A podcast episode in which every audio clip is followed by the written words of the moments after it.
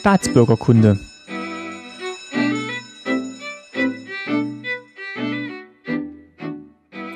Folge 59, schönen guten Tag. Mein Name ist Martin Fischer und ich freue mich, dass ihr wieder zuhört bei Staatsbürgerkunde. Ich bin heute zu Gast bei Hartmut Tassler. Schönen guten Tag, Herr Tassler. Guten Tag, Herr Fischer. Und ähm, wir fangen, glaube ich, direkt mal an. Herr Tassler, Sie waren Rennfahrer in der DDR. Das ähm, habe ich gelesen, gehört, hat mir ein Hörer gesagt und ich fand das so spannend, dass ich gedacht habe, ich komme mal bei Ihnen vorbei, um mir mal erzählen zu lassen, wie man den Rennfahrer in der DDR wird. Ja, das hat eigentlich ist gar, gar nicht so einfach zu erklären, wie es wird. Ich bin also als kleiner Junge immer mit meinem Onkel zum Stralsunder Bäderrennen gegangen und habe mir dort das Motorradrennen angeguckt. Dann gab es später das Leipziger Stadtparkrennen. Dort bin ich auch als kleiner Junge immer mit hinmarschiert. Ja, dann gab es das Dessauer Autobahnrennen. Ja, das hat mir Ärger eingebracht, weil ich da heimlich aus dem Fenster abgehauen bin, aus dem ersten Stock, weil mir das meine Eltern verboten hatten, dorthin zu fahren mit dem Fahrrad. Ja, und später hatte ich dann eine alte RT. Dort bin ich natürlich dann auch immer zu jedem Rennen gefahren, habe mir das angeschaut, das war ganz interessant für mich. Und dann habe ich gesagt, so wie die fahren, das kannst du auch. Das war also ein bisschen eine leichte Selbstüberschätzung. So, und dann fing es eben an, ich hatte dann eine 250er MZ. Das war, das war was? Eine 250er MZ, das ist also, ja, Chopin, Motorradwerk Chopin, Vollschwinge, unangenehm schnell zu fahren, weil die Schwinge schaukelte sich auf. Und damals gab es die Serienmaschinenrennen. So Halle Saale Schleife zum Beispiel. Bernauer Dreieck und, und, und.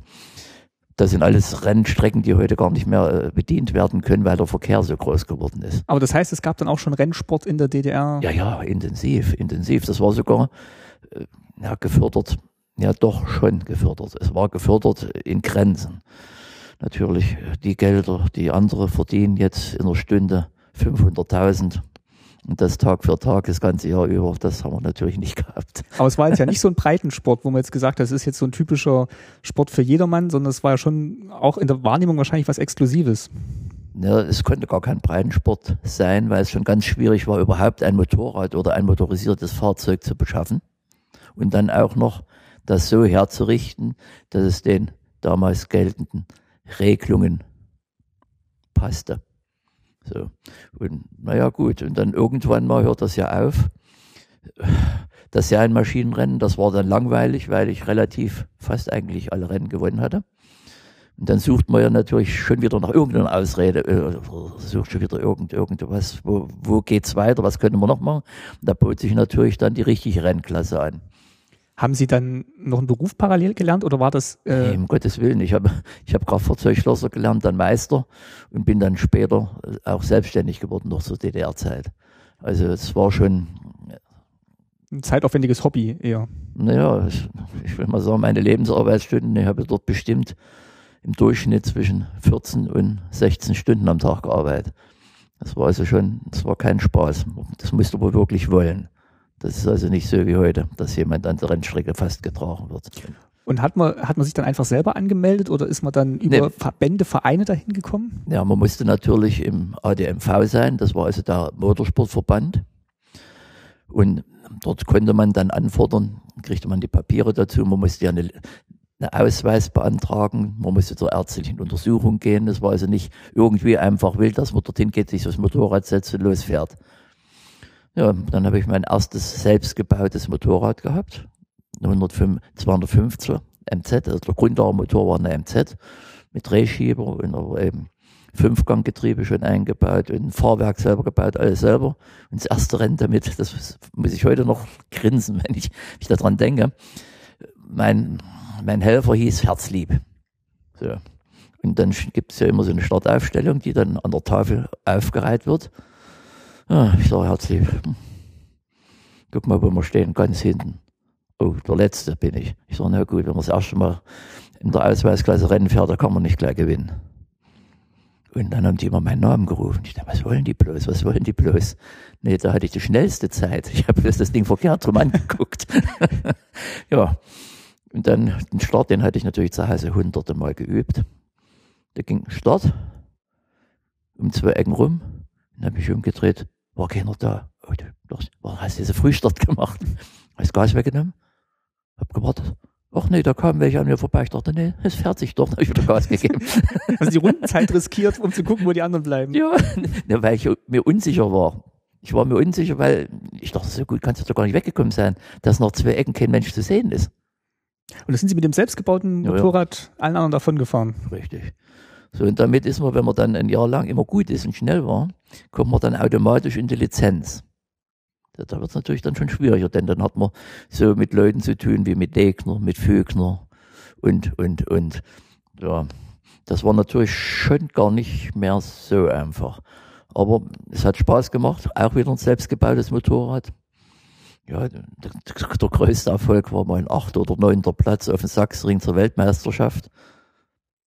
Das heißt, es war jetzt auch nicht nur DDR-intern Nee, die Rennen, war- sondern es waren wirklich internationale Rennen. Das waren dann, aber das war eben das Traurige, dass ein Jahr später äh, unser, unser Staat, unsere Regierung entschieden hat, wir machen diesen kapitalistischen Wahnsinn nicht mehr mit. Wir fahren also nur noch national. Ja, da habe ich dann aufgehört, mit Motorradrennen zu fahren, denn ich wollte Weltmeister werden. Hat ja jeder ein Ziel. Und wenn ich das Ziel nicht erreichen kann, von Haus aus nicht, dann mache ich es nicht. Wie, wie hat sich das denn entwickelt? Haben Sie das noch verfolgt, wie es dann weitergegangen ist mit dieser mm, nationalen Liga? Ja, logischerweise, aber eben auf einer anderen, anderen Ebene, nämlich mit vier Rädern. So, ich habe dann also, weil ich damals schon einen Betrieb gehabt habe, der Kunststoffteile verarbeitet, ein Privatbetrieb, hat dann die Firma Melkus angefangen, den RS1000 zu bauen. Und dann kam natürlich der Alte, das ist kein böser Name, sondern der hieß einfach der Alte. Das war einfach eben der Alte.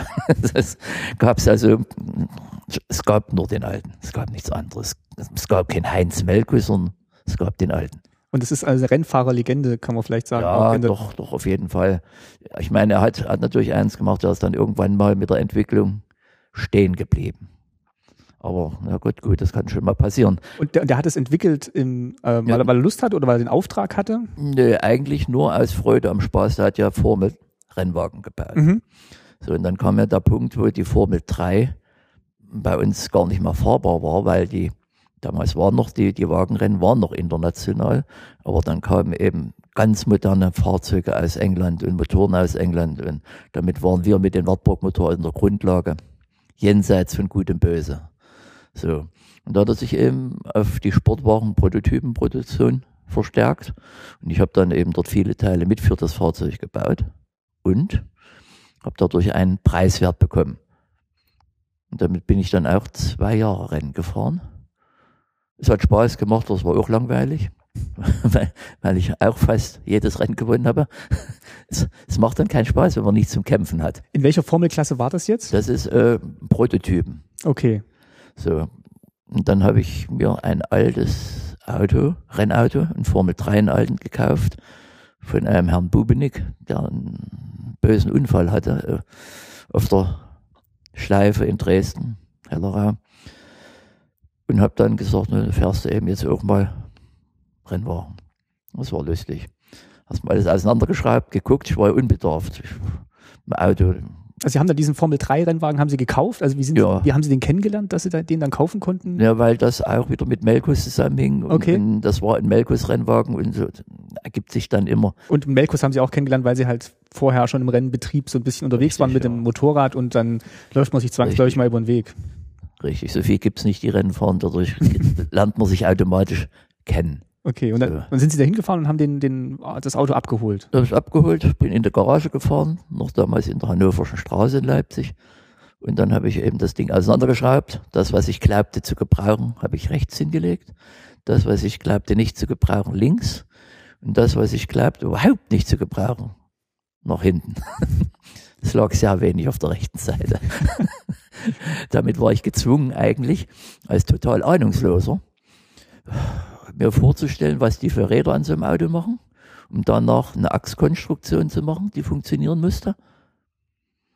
Und logischerweise nicht diese alte Alu-Karosserie schon, sondern aus Kunststoff eine Karosserie. Und so ist eigentlich mein erstes Auto mit wenigen Originalteilen entstanden, aber fast eigentlich schon, war es schon Eigenbau. Jetzt haben Sie ja viele Teile weggelegt, die Sie nicht gebrauchen konnten. Wo haben Sie denn dann die neuen herbekommen, um es dann fertig Alle. zu bauen? Alle angefertigt selber. Auch die Kunststoffteile. Ja, freilich. So. Und Naja, und dann kam eben so die Zeit, wo ich dann, da gab es, das war dann schon die Formel 3 noch, noch die Mhm. alte. Und die neue Formel war aber die B8. Das heißt also Serienmotoren, alle für sozialistische Lager. Das war also keine, keine, keine Rennen äh, nur für, für die DDR, sondern alle sozialistischen Länder. Und da gab es eben die Vorlage, es durften also nur Teile aus sozialistischen Ländern verwendet werden, nur Motoren aus sozialistischen Ländern, bla bla bla bla. Das nahm also gar kein Ende, das, das Sozialistische. Was hat man denn da zur Auswahl gehabt? Also Gar- Sie haben es schon gesagt, nicht. Wartburg gab es früher. Gar nicht, gar nichts. Damals hatten wir den Wartburg-Motor ja, mit drei Vergasern, flach liegend, hatte er so um die ja, 95 bis 100 PS. So, ja, gut, die waren wogen nur 400 Kilo, 420 Mhm. Kilo. Damit ging es schon ganz heftig vorwärts. So, und da wir aber noch in der Leistungsklasse 2 waren, durften wir also noch die Formel 3 fahren. Und die Leistungsklasse 1, die mussten also schon B8 fahren. Das hieß also Wartburg-Motoren und dann ja, solche kleinen, schmalen Reifen von Pneumant. Und das war mal ganz lustig. Ich hatte die drittschnellste Trainingszeit, da wurde man also auch bei den Großen mit reingestellt. Und, da, und so die, die damals was konnten und drauf hatten, das war eben der Herr Krause und der Herr Küter. So, und mein Freund Küter sagt, Hartmut, ist gar kein Problem. Du hast einen Motor, der hat mehr Leistung. Du hast breitere Reifen wie wir. Du musst uns nur immer hinterherfahren. Das war gar nicht so einfach, weil die zwei haben da, sich dermaßen behagt, dass die ganzen Pylonen und Streckenteiler mir um die Ohren geflogen sind, da habe ich natürlich sofort einen Meter Abstand gelassen, genügend. Und das war jetzt dann schon noch in der Formel 3 oder war das dann schon? Das war noch Formel 3. Ich Formel 3 und die B8, deswegen konnte ich ja hinten dran bleiben. Achso, das war das, gleich- die sind dann ihr Rennen gefahren und Sie sind dann. Ich bin mein Rennen gefahren, die ihrs. Die, die haben ihren ersten, zweiten Platz in ihrer Klasse gemacht und ich habe den ersten Platz in meiner Klasse gemacht. Und so hat das Ganze angefangen. Und dann, daraus steigerte sich dann immer, jetzt kam dann eben der Wunsch auf, und ich, möchte mal ein eigenes Auto haben. Eigens, komplett selber gebaut. Und da ist dann der HTS entstanden. Hieß damals Hartmut Tassler Schiguli. Und zwar mit einem Schiguli-Motor drin. Vielleicht nochmal, können Sie mal einordnen, was das für ein Motor war, wo der herkam? Von, aus Russland oder ganz früher war es ein Auto Bianchi-Motor. Also das war eine italienische Konstruktion, die die Mhm. Russen aufgekauft haben und haben die dann eben Lada oder Schiguli. Welcher Name zum Schluss überhaupt noch gegolten hat, weiß sowieso keiner mehr. Also es sind beides das gleiche Produkt. und den haben Sie benutzt, weil Sie den gerade da hatten oder weil Sie den Nee, wollten? weil, weil, weil ich der Meinung war und mit meinem Freund Kühler zusammen, der hat ja immer so verrückte Ideen, hat gesagt, los Hartmut, wir bauen jetzt mal ein Schiguli-Motor. Das muss gehen mit dem Motor. Weil die Klasse war ja frei bis 1300 Kubik und die Schiguli-Motoren hatten 1300 Kubik. Warum sollen wir dann mit 1000 Kubik fahren? Wie der Wartburg hat Hm, oder mit ah. 1100 aufgebohrt. Ja, da haben wir das, oh ja, da haben wir viele Versuche auf dem Flugplatz gefahren, bis wir annähernd den Motor in den Griff hatten. Wo haben Sie ihn hergehabt? Äh, aus dem Laden. Auto? Das gibt's im Laden. Okay, das gab's. Das Das, gab's ja. Das war gut. Das, das war in den ersten paar Jahren kein Problem. vielleicht an der Stelle können wir nochmal dazu sagen, Sie sind 1941 äh, geboren. Ja. Und waren dann wie alt, wo Sie jetzt in die Formel 3 eingestiegen sind? Da muss ich ins schlaue Buch gucken. Aber es war schon, in, ich war schon reichlich 30. Okay, okay. Es war, weil einfach, man konnte sich das ja gar nicht leisten. Das waren eh fast alles Fahrer, die selbstständig waren. Schon vom Zeitaufwand her hätte es kein VB-Betrieb geduldet. Und vom Geld verdienen hätte es auch bloß nicht gereicht. Und gefördert wurde es vom Staat jetzt auch nicht, weil man irgendwie internationales Prestige damit erlangen konnte? Nee, das war, das war sozusagen, wir sind in der eigenen Suppe geschwommen, in der Suppe der sozialistischen Länder. Wer hat denn da noch alles mitgemacht? Also Russland vermutlich mal, Ungarn, Bulgarien oder? Alle. Tschechen, Polen, Russen. Ja. Haben alle eigentlich mitgemacht. Und alle mit den gleichen Ausgangsbedingungen, dass halt die Teile Ja. aus dem RWG kommen mussten, aus dem Richtig. Wirtschaftsgebiet. Richtig. So. Und jeder hat auf seine Art versucht zu nutzen. So. Und mit dem MT wir, bin, bin ich dann ganz gut zurechtgekommen. Die haben dann, weil Melkus, die Ära Melkus war Geschichte. Das war also richtig böse, dass ein Nicht-Dresdner Rennautos baut, die auch noch gewinnen. Das war ja ganz was Schlimmes. Das ist mir ja heute noch fast peinlich. Aber es wurde Zeit, dass da mal ein Tritt kam. Ja, und damit bin ich dann also DDR-Meister geworden. Und nun kam das Allerschlimmste für die Firma Melkus, der Uli Melkus, Der Sohn, war das dann? der Sohn, musste sich dann bei mir auch ein Auto kaufen, um wieder konkurrenzfähig zu werden. Er konnte nicht beim, konnte dein Vater Ging dann nicht mehr mehr. liefern, dann Nee. musste er quasi zur Konkurrenz gehen. Ging nicht mehr. Sie hatten es nicht mehr drauf. Es ging einfach nicht mehr. Ja, und dann kam natürlich, war das natürlich für einen alten Schla- ein harter Schlag. Und er kam dann und sagte, Hartmut, weißt du was, können wir nicht mal unsere ganzen Ideen zusammenlegen und mal ein Rennauto bauen? Ich so, habe ich keine Probleme damit. Und da ist dann sozusagen der MT 77, das M steht für Melkus, das T für Tassler und 77 war das Fertigungsjahr. So, kam also die Bezeichnung zusammen. Wobei natürlich der Alte nicht allzu viel dazu gemacht hat. Ich habe die Karosserie gemacht, ich habe die ganze Achsgeometrie gemacht, ich habe die Getriebe gemacht, ich habe die Radnaben gemacht. Alles, alles, alles, alles. Und hatten Sie da irgendwelche Vorlagen, wie sowas auszusehen hat, oder war das dann Erfahrung aus den Formel 3 Jahren und Ja, es ist, ich sag mal so rum, es ist Erfahrung aus den Formel 3 Jahren. Und aber auch vieles, vieles äh, war einfach, einfach weil ich nicht verbildet war. Um Das mal so brutal auszudrücken. Äh, die haben immer gesagt, Mensch, du musst ja doch studiert haben, um sowas machen zu können. würde man eigentlich annehmen, dass man sagt, Ja. das muss man jahrelang gemacht haben, damit man dann den Ja. ersten richtigen Rennwagen bauen kann? Eben nicht. Das haben mir die Herren Professoren in Dresden probiert. Wenn ich irgendwo festgefahrene Schemen im Kopf habe, da kommt nichts mehr raus mehr. So. Und ich hatte ja keine festgefahrenen Schemen. Ich hatte eine riesengroße Hartfaserpappe, ein paar Dachpappenägel. Und da habe ich meine Achskonstruktion ausgeschnitten, ausgesägt und habe geguckt, wie welches Rad bei welcher Position was tut. So, und damit habe ich natürlich ein Fahrwerk zusammengekriegt, was mittlerweile selbstlenkend war. Das heißt selbstlenken.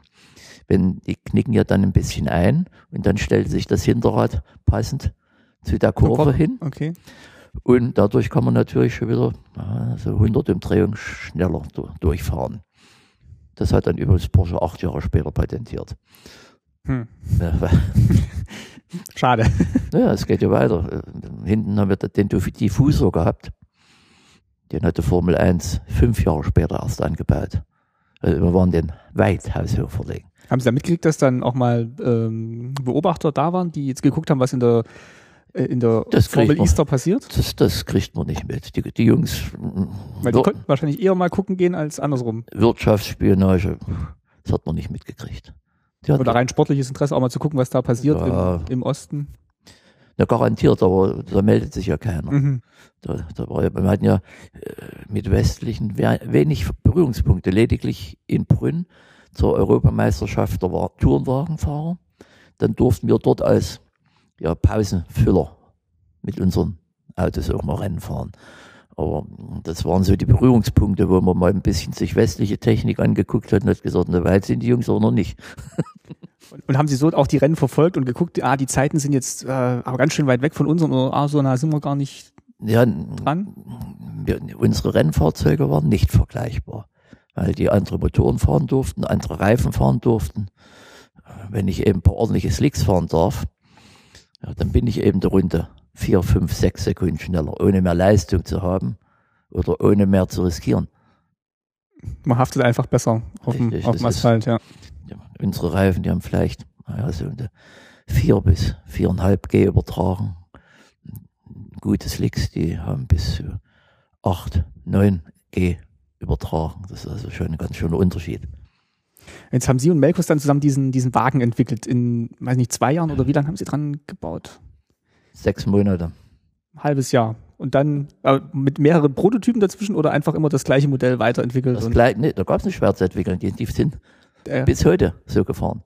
Es gab nichts dran zu ändern. Das ging los mit der Karosserie. Oh, da, da, wieso ist diese Karosserie so geworden? Ich sage, ne, Herr Professor, Sie haben sich doch bestimmt schon mal die Hände gewaschen. Ja, waren, die waren überheblich, die Herren. Ich sage, haben Sie zufällig mal geguckt, wie Wassertropfen aussieht? Ich sage, das ist aerodynamisch das intelligenteste Teil, was es gibt auf der Welt. Im Unter, nicht im Überschallbereich, im Unterschallbereich. Ich sage, wenn Sie das als Prinzip erstmal darlegen, dann können Sie ein neutrales Fahrzeug bauen, was keinen Abtrieb hat. Und dann kann man natürlich überlegen, wie viel man von den wenigen PS verwendet, um Abtrieb zu haben und wie viel ich übrig lasse, um Vortrieb zu haben. Also Abtrieb heißt Druck auf die Straße? ja, und dann kann ich schneller fahren. Ja. Okay, ja. Und das musste natürlich möglichst ja, strömungsfrei, ohne Trödel und, und, und ohne Strömungsabrissen und anderen passieren. Und das hat ganz gut funktioniert, weil das Rennauto war eigentlich von oben betrachtet eine reine Tropfenform und von vorne betrachtet war es das gesamte Auto eine Flugzeugtragfläche, eine verkehrt rum Mhm. So. Und zusammengebaut, angemacht und Ging. fuhr. Auf Anhieb. Und musste das dann auch irgendwann mal abgenommen werden? Und Ja, ja, freilich, da, da gab es jedes Jahr die technische Abnahme. Im ersten Jahr gab es richtig viel Streit, weil, ja, wie, wie, wie, warum, wie, wie, wie, wie, haben Sie das errechnet? Ich sag gar nicht. Ich sag, das kann man nicht errechnen. Ich sag, man kann es errechnen.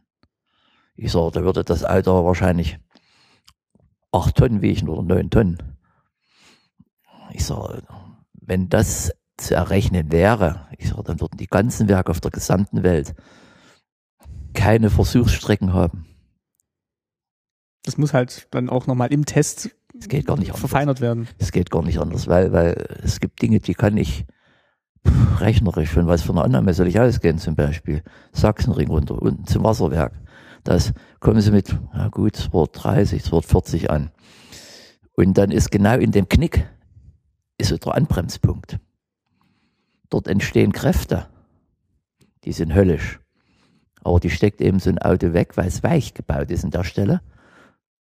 Da gibt alles immer ganz kurz nach und dann ist wieder in Ordnung. Wenn ich es knochenhart stark gemacht hätte, so wie die Statiker das am liebsten hätten, da wäre das Ding dort an der Stelle in tausend Stücke gebrochen. Und das ist eben das Schwierige an generell an, an, an, Rennfahrzeugen. Und das haben die anderen Konstrukteure auch alle so gemacht nach dem Prinzip? Oder gab es dann in anderen Ländern vielleicht auch Ja, wirklich so Komitees, die sich damit beschäftigt haben und dann haben sie gesagt, so das ist jetzt unser Entwurf für diese Ja, es gab, es gab Avia zum Beispiel, das ist, ist ein tschechischer Luftfahrzeugbetrieb. Die haben, sagen wir mal, die Entwicklungsabteilung hat dort sich sehr, sehr, sehr intensiv mit Rennfahrzeugentwicklung beschäftigt, aber viel was anderes ist nicht rausgekommen. Es ist also, irgendwo endet's. So, die, die Machbarkeit ist irgendwann ja, durch das Reglement eingegrenzt. Ich bin ja nicht äh, im Wilden Westen, dass ich alles machen darf. Sondern es war eben alles schön eingegrenzt und geordnet. Und dann haben sie sich ein halbes Jahr hingesetzt und zur neuen Saison 77 konnten sie dann mit dem neuen Wagen starten. Und der Fahrer war dann, Ich, armes Schwein. aber Ja. der funktionierte von Anfang an. Ja, es ist, es, wobei ich heute noch äh, fürchterlich mir nicht im Klaren bin, warum ich Rennen gefahren bin. Ob es Spaß gemacht hat, Rennen zu fahren oder ob es mehr Spaß gemacht hat, Konstruktion zu machen, die funktioniert, bin ich mir heute noch nicht sicher. Aber ist auch eine schöne Verbindung. Also hat, hat ja heute in dem ganzen Rennzirkus auch nicht mehr jeder, beziehungsweise gar keiner mehr, dass er wirklich so einen tiefen Einblick in alle Aspekte dieses, dieses Fahrzeug und des Fahrens hat. mehr. Wahrscheinlich nicht. Weil man hat es ja auch nicht mehr nötig. Äh, Wir hatten kein Regale, wo ich hingreifen konnte und konnte mir das Teil nehmen, was ich brauchte. Wir mussten das, was wir glaubten zu brauchen, mussten wir anfertigen. So, und da muss ich natürlich sagen, gab es Gott sei Dank sehr, sehr, sehr gute Handwerker, fähige Dreher, fähige Schweißer, die dann eben das wirklich bewerkstelligen konnten, um was es ging. Heute kann man alles sein lassen. Wenn ich in die Dreherei komme und sage, ich, ja, hast du mal die, Skizze, machst du mir das mal? Da guckt er mich dann an und sagt, ja, aber da muss man ein Programm schreiben, immer das da. Und das Programm schreiben dauert mindestens zwei Tage. Ich sage, lass es sein. Und die Zeit hat er nicht. Ja, das, also heute ist, ist, wäre das nicht mehr möglich. Und da sind sie jetzt ein, einfach zu jemandem in Betrieb gegangen und gesagt haben, hier machen wir das mal Ja. so zwischendurch. ja, noch Feierabend oder während der Pause oder wenn der Alte gerade auf der Toilette war, wie auch immer. Es hat, man hat mit allen gesprochen und die haben gesagt, naja, dich unterstützen wir, das machen wir. Komm, der darf für einen halben Tag für dich mit Dreharbeit machen. Und so, das, das ging eben alles. Aber es gab jetzt keinen Verband, der das irgendwie gesagt hätte, so jetzt hier habt ihr mal ein bisschen Unterstützung oder hier Aber, zumindest äh, mal einen Brief, wo er sagen könnt, hier im Auftrag des Rennsports der Nee, nee, nee, nee, gar nicht, nichts. Das war, das war, da hatte ich der Staat eigentlich gut rausgehalten. Ja, es war, auf der einen Seite war der Rennsport die großen Veranstaltungen wie Sachsenring oder Schleiz. Das muss man sich vorstellen. 400.000 Zuschauer an einem Tag. Da träumen alle Rennstrecken der westlichen Welt davon. Das war also, es ist natürlich auch so eine Art leichte Protestbewegung gewesen. Weil das ja eigentlich, Karl Marx hatte ja auch kein Rennauto gehabt. Ne? Das, das wollte ich ja vorhin damit sagen. Also es ist ja schon so ein bisschen ein besonderer Sport im Gegensatz jetzt zu dem, so was wie Fußball oder so, was halt jeder machen konnte. Ja gut, das, deswegen hat es ja dann auch hin und wieder mal ganz böse Auswirkungen auf Personen gegeben, wie zum Beispiel auf den Streckensprecher, der Herr Weidlich zum Beispiel. Äh, zum Sachsen zur Weltmeisterschaftslauf, da hat der Herr Braun gewonnen. Gut, der Herr Braun ist eben ein Bundesdeutscher. Und da hat er eben zu überschwänglich sich über die sportliche Leistung gefreut. Ja, logisch als Streckensprecher. Ja. ja. Da haben sie ihn dann eine Woche später für anderthalb Jahre gesperrt.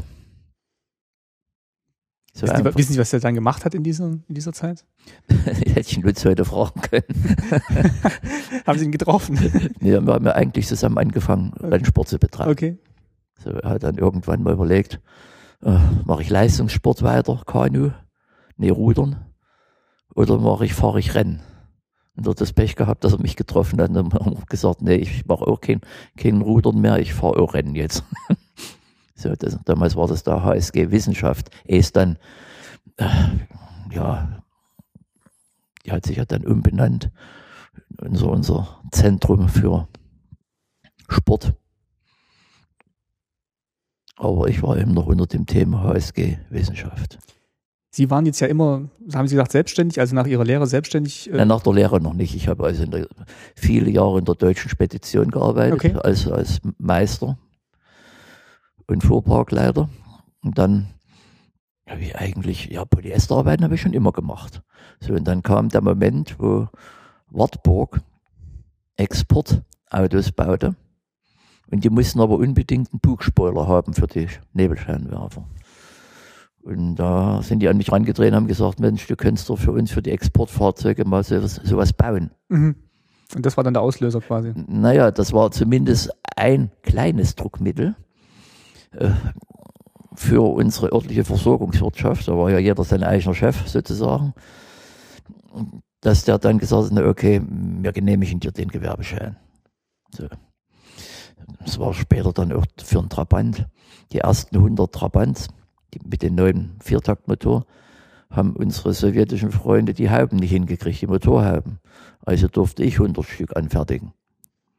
Und so auf die Art war ich eben immer ein bisschen wichtig geblieben.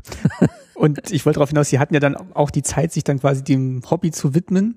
Wie haben das denn andere Fahrer gemacht? Waren die dann äh, auch von der Arbeit, haben die sich dann Urlaub genommen, um dann die Rennen zu machen oder am nee, Wagen zu bauen? Nee, die waren fast alle selbstständig. Okay. Das ist also jemand, der richtig arbeitet. Das war der einzige, das war der Frieder Kramer. Der hat aber im, im, im, im Zwickauer Trabantwerk als, als Entwickler gearbeitet und hatte natürlich alle Möglichkeiten der Freistellung. Das war also schon genutzt. Naja, aber für mich hätte das nie geklappt. Wenn man dann wirklich seine Zeit selber einteilen kann, kann man sich auch ganz anders da irgendwie reinhängen in die Sache. Freilich. Man ist eben früh aufgestanden, wenn ich mal nicht schlafen konnte, ich war eben nachts um zwei wach, da habe ich mich angezirnt, Tasse Kaffee, eine Zigarette geraucht, was ich schon, schon lange nicht mehr mache, Zigarette rauchen. Und bin eben bei mir hinter meinem Betrieb gegangen und habe dort gearbeitet, weil es eben einfach Spaß gemacht hat. Nach der Wende hat man eigentlich nur das gemacht, wo man glaubt, etwas Geld zu verdienen. Und wenn man sich den Formel-1-Zirkus heute anguckt, der ist ja so professionalisiert mit vielen Teilnehmern ja. und, und Mechanikern und wer da alles noch mit am, am Auto steht, ja, es ist eigentlich, es, es ist die Art, was dort abläuft, ist natürlich mit normalen Maßstäben nicht mehr zu begreifen. Weil, warum da überhaupt noch Fahrer drin sitzen, weiß ich auch manchmal nicht mehr. Und allein die Tatsache, dass das eben durch Ecclestone einem einzigen gehört, quasi diese Veranstaltung. Ja. Wie, wie hat sich das dann organisiert mit der Formel Easter? Haben, hat man da sich gegenseitig äh, in den Ländern ausgetauscht und gesagt, jetzt machen wir wieder mal ein Rennen? Oder? Nee, da gab's, da gab's, jedes Land hatte seine technischen Kommissare. Jedes Land hatte seine Rennleiter. Und jedes Jahr einmal haben die sich aus allen Mitgliedsländern zusammengeschlossen und haben da einen Tag lang palavert und haben sich neues Zeug ausgedacht, was nächstes Jahr dann gilt. Das neue Reglement und Ja, die neuen. Strecken. Richtig. Die Strecken sind alle gleich geblieben. Okay. Die sind dann eher weniger geworden, weil mit dem zunehmenden privaten Verkehr konnte man eben kein Rennen mehr an Bernau der Autobahnspinne machen, indem man dort zwei Autobahnen lahmlegte. Weil dann der Ja, Verkehr ein Berlin, das, das bisschen zusammengebrochen wäre. Oder, oder der Autobahnspinne Dresden. Wie viel, wie viele Termine gab es denn dann so im Jahr in der Formel Easter? Äh, ohne Bergrennen fünf. Und in welchen, äh, welche Strecken waren es dann? Also in den. Ja, es war, es, es gab also, es gab Poznan, es gab Brünn, es gab Sachsenring, es gab Schleiz, es gab also schon einige Strecken in den, in den Ländern. So, man kam dann so insgesamt auf sieben Strecken. Ja, Kiew gab es dann noch Okay. in, in Russland. Ah, ich hätte jetzt mehr gedacht. Ich hätte jetzt Ja, gedacht, dass nee, dann wirklich ich- so zwei bis drei pro Land oder so. Nee, das, wäre finanziell auch gar nicht machbar gewesen. Das, hätte- das hätte keiner geschafft. Aber vielleicht deswegen auch die, der hohe Besucherantrag, wenn da mal wirklich eins war. Wenn da was war, dann war natürlich Stimmung angesagt. Wie hat man das denn, wie hat man das dann so mitgekriegt? Ähm, gab es dann, gab es dann große Berichterstattung drüber, wenn jetzt wieder mal ein Rennen war? Oder hat sich das so rumgesprochen unter den Fans? Ja, das wusste eigentlich jeder. Und es gab ja damals auch äh, Motorsportzeitung, die das dann auch schrieb, wo dann noch der Kalender drin waren, wo die dann auch darüber berichtet haben. Hin und wieder hat sogar mal das Fernsehen was berichtet. Das wollte ich nämlich jetzt gerade sagen. Ich, Aber- also gut, ich war jetzt auch noch relativ jung, aber, Aber, mir war ganz eigentlich knapp nur, ganz knapp nur. Das war nur vielleicht einmal im Jahr irgendwo mal drei Minuten. Also das war, Genau, mir war eigentlich nicht bewusst, dass da jetzt groß über Motorsport berichtet wurde. Das waren ja, Motorsport Friedensfahrt und Ja, Fußball. wie gesagt, Motorsport war eben nicht ganz so beliebt bei den Funktionären, weil das eben doch schon ja, eine viel zu westliche Sportgeschichte war. So, und dann war eben das wie, wie damals, wo der Herr Weidlich eben sich, wie alle sich gefreut haben auf den Sachsenring. Die haben ja, es, es kam ja dann das Problem, dass dann die Nationalhymne gesungen wurde, aber die deutsche, nicht die DDR. Mhm. Mhm. Und dann ging nach einer halben Strophe, ging urplötzlich komischerweise der Plattenspieler nicht mehr. Das war natürlich dumm, Okay. weil die Leute dann alle Strophen gesungen haben, ohne den Plattenspieler. Haben Sie andersrum mitbekommen, wie es jetzt im, im Westen gesehen wurde, die, äh, die, Nö. die Ostformel 1? Ich habe das Gefühl, das hat die gar nicht interessiert. Die haben gesagt, ja, die fahren halt auch ein bisschen im Kreis. Ich glaube, die haben es gar nicht gewusst. das ist auch wirklich ein Thema, was man, was man im Zusammenhang mit der DDR ganz selten hört. Also gab es jetzt, ähm, eben weil es so wenig Aufzeichnungen darüber gab, also ich habe jetzt auch mal im Vorfeld ein bisschen geguckt, also es gibt Ja. wenig dokumentierte Sachen drüber. Ja, wir haben schon, ja, in, in die Also sagen wir mal, zur Fernseh, Fernseh, ja, da gab es ja wenig dazu. Dann später, als wir sozusagen Deutschland wurden, dann gab es natürlich jede Menge. Also bestimmt insgesamt sechs Stunden Fernsehzeit. okay. Da ist dann wirklich was rübergebracht worden. Und sie bringen auch immer wieder mal was. Ne? Das ist also interessant. Ich kriege das immer mit. wenn, Hey, du warst gestern wieder im Fernsehen. Ich so, wo, wo denn da? so, ich, ich, ich forst ja nicht immer ständig durch und so oft gucke ich nur auch nicht Fernsehen. Und, naja. Gibt's denn, gibt's denn Aufzeichnungen von Rennen, die man heute noch gucken kann? Äh, von unseren alten Rennen nicht. So aus der Zeit nicht, gibt's nicht. Da muss man wirklich live dabei gewesen sein, um Ja. da noch was Da berichten zu gibt's, gibt's eigentlich, der Heinz, der Siegert Heinz hat eventuell sein Bruder, der kam ja immer aus dem Westen mit der Filmkamera und hat gefilmt. Aber eben die Qualität war natürlich mit so einer, das war ja keine elektronische Kamera, das war so eine, Super 8 oder wie die sich damals nannten, Mhm. zum Aufleiern. Aber richtig, also professionelle Aufnahmen nicht. Keinesfalls. Wie lange sind Sie denn insgesamt gefahren? Also Sie haben jetzt 77, haben Sie Ihren, äh, Ihren Wagen gebaut und dann sind Sie damit gefahren Ja, bis 84. bis 84 und dann wollten Sie nicht mehr? Ich hatte, ich hatte keine Lust mehr, weil ich habe nicht mehr eingesehen, dass ich mit meinem Geld, mit meiner Arbeitszeit, wenn man dann drüber nachdenkt, dass man ja eigentlich wahrscheinlich nicht ewig lebt, äh, mir bloß Anschüsse von irgendwelchen Organisatoren hole, habe ich gesagt, Jungs, passt auf, ich muss mir meinen eigenen Trödel nicht noch finanzieren. Das war der Grund. Ich bin in Schleiz vier Runden rum und dann bin ich rausgefahren, habe das Auto hingestellt, da kam mein Mechaniker, der Wolfgang, ich sagte, was ist? Ich sage, ich habe bis aufgehört mit Rennen fahren. Mitten im Rennen. Ja, so Schluss aus.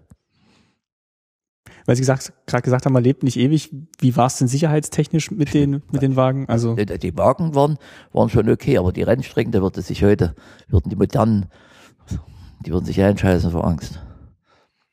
Sie haben keinerlei Sicherheit, dieses dumme Zeug ist alles nur aufgebauschte Sicherheit, aber keine wirkliche.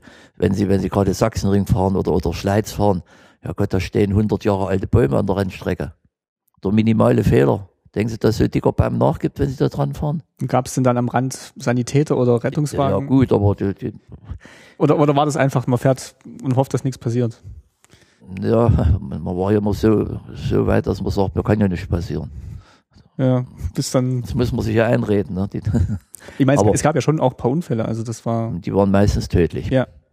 Weil die Chance, wenn man da irgendwo rausflog, das, das, das ging nicht.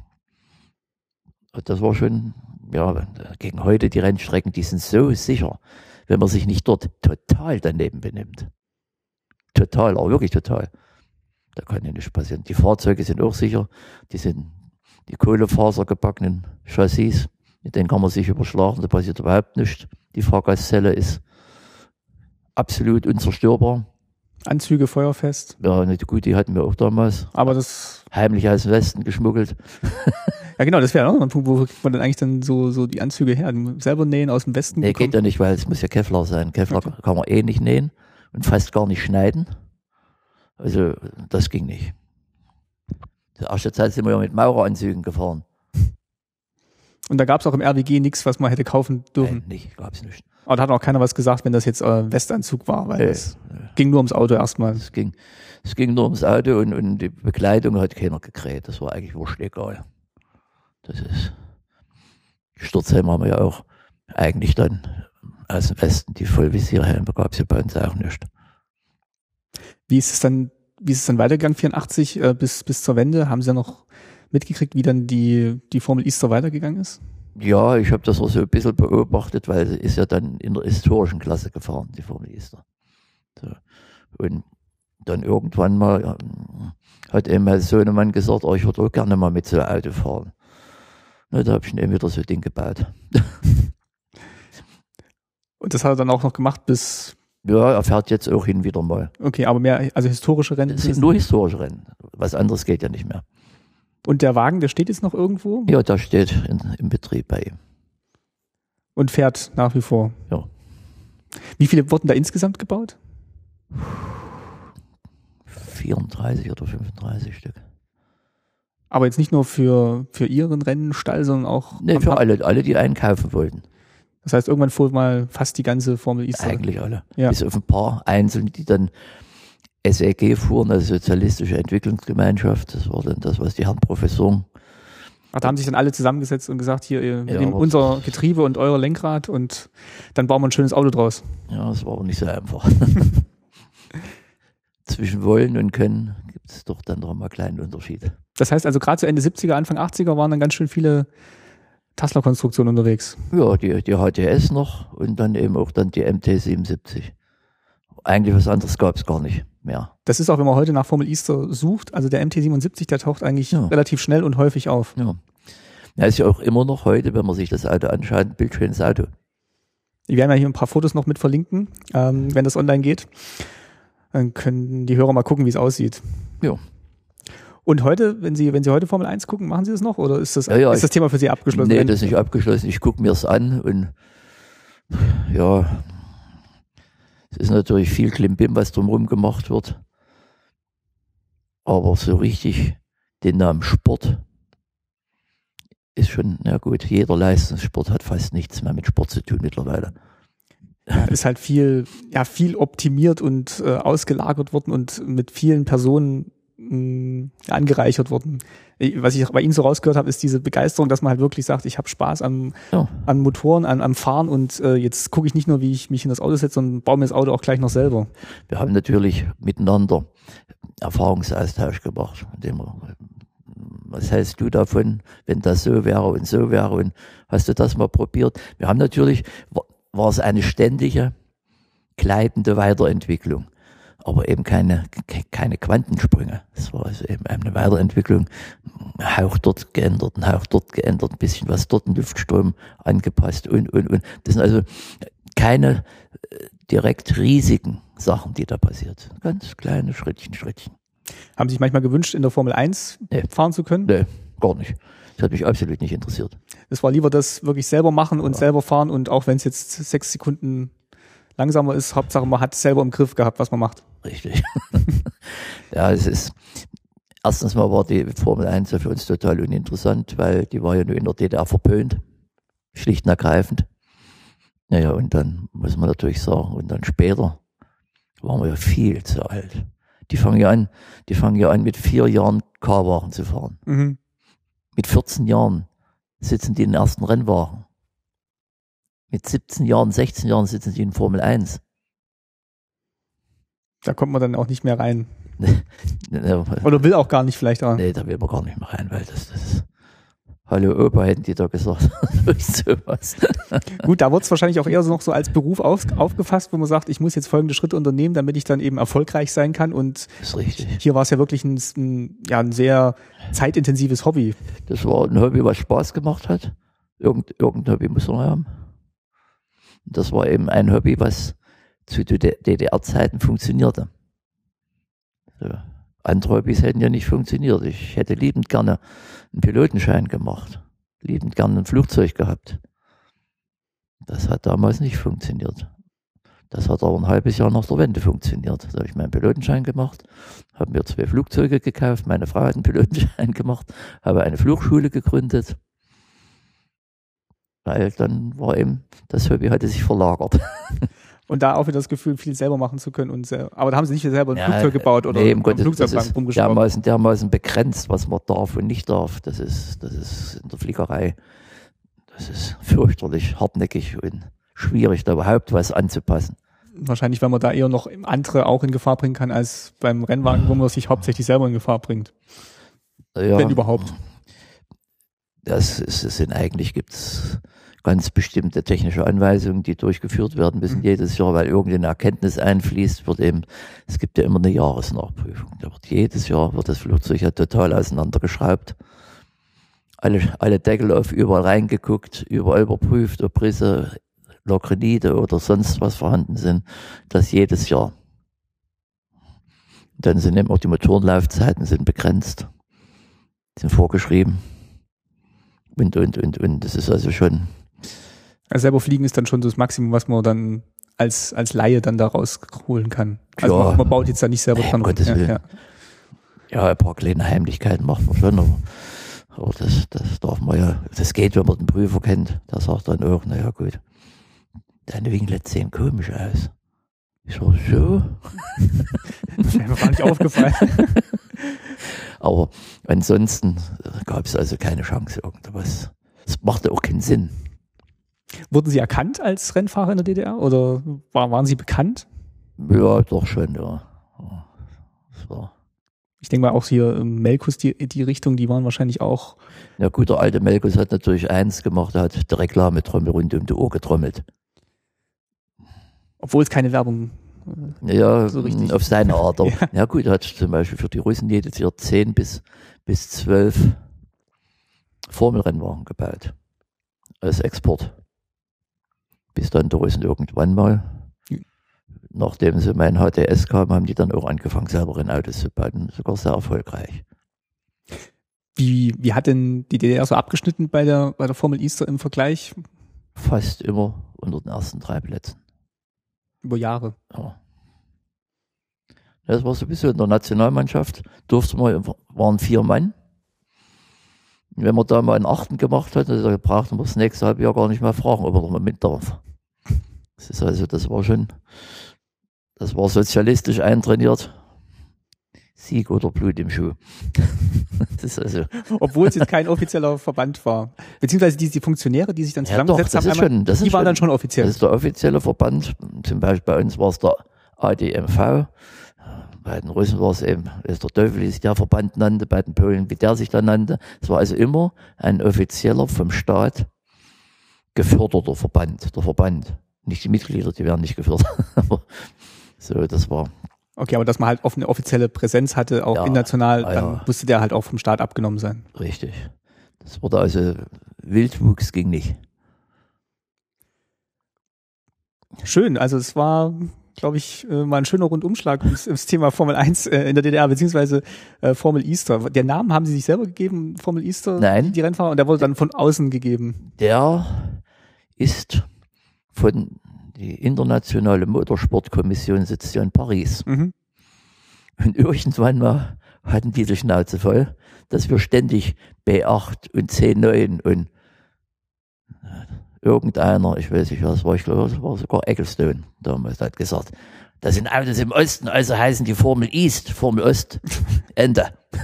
Und somit wurde Formel East geboren. Aber so ein schönes, also ist hängen geblieben, glaube ich. Ja, Peng, hat's gemacht. Gut, Herr, Herr Dassler, vielen Dank Ja. für das Gespräch und für den Einblick in den Rennsport in der DDR. Und ähm, ja, ich verlinke auf jeden Fall noch ein paar weiterführende Infos, wo man sich auch mal Autos angucken kann und wo man vielleicht auch mal einen oder anderen Bericht noch findet. Ha- Haben Sie noch Bilderchen und sowas?